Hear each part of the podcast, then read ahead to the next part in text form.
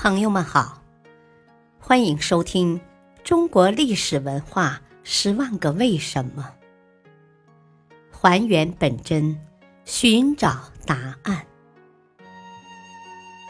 民俗文化篇：为什么有秋老虎一说？立秋是二十四节气之一。每年八月八日或九日立秋，秋就是指暑去凉来，意味着秋天的开始。到了立秋，梧桐树必定开始落叶，因此才有“落一叶而知秋”的成语。从文字角度来看，“秋”字由“禾”与“火”字组成，是禾谷成熟的意思。立秋是秋季的第一个节气，而秋季又是由热转凉，再由凉转寒的过渡性季节。立秋一般预示着炎热的夏天即将过去，秋天即将来临。立秋又称交秋。立秋后虽然一时暑气难消，还有秋老虎的余威。但总的趋势是天气逐渐凉爽。由于全国各地气候不同，秋季开始时间也不一致。气候学上以每五天的日平均气温稳定下降到二十二度以下的始日作为秋季开始。这种划分方法比较符合各地实际。但与黄河中下游立秋日期相差较大。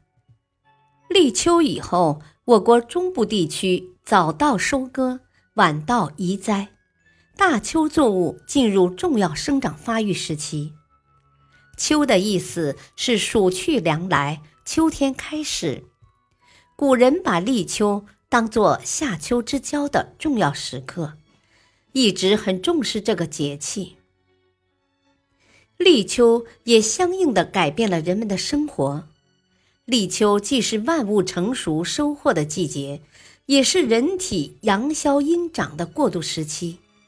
因此，秋季养生从来是人们不可忽视的重要内容。最易做的就是立了秋便把扇子丢，因为一场秋雨一场寒，所以。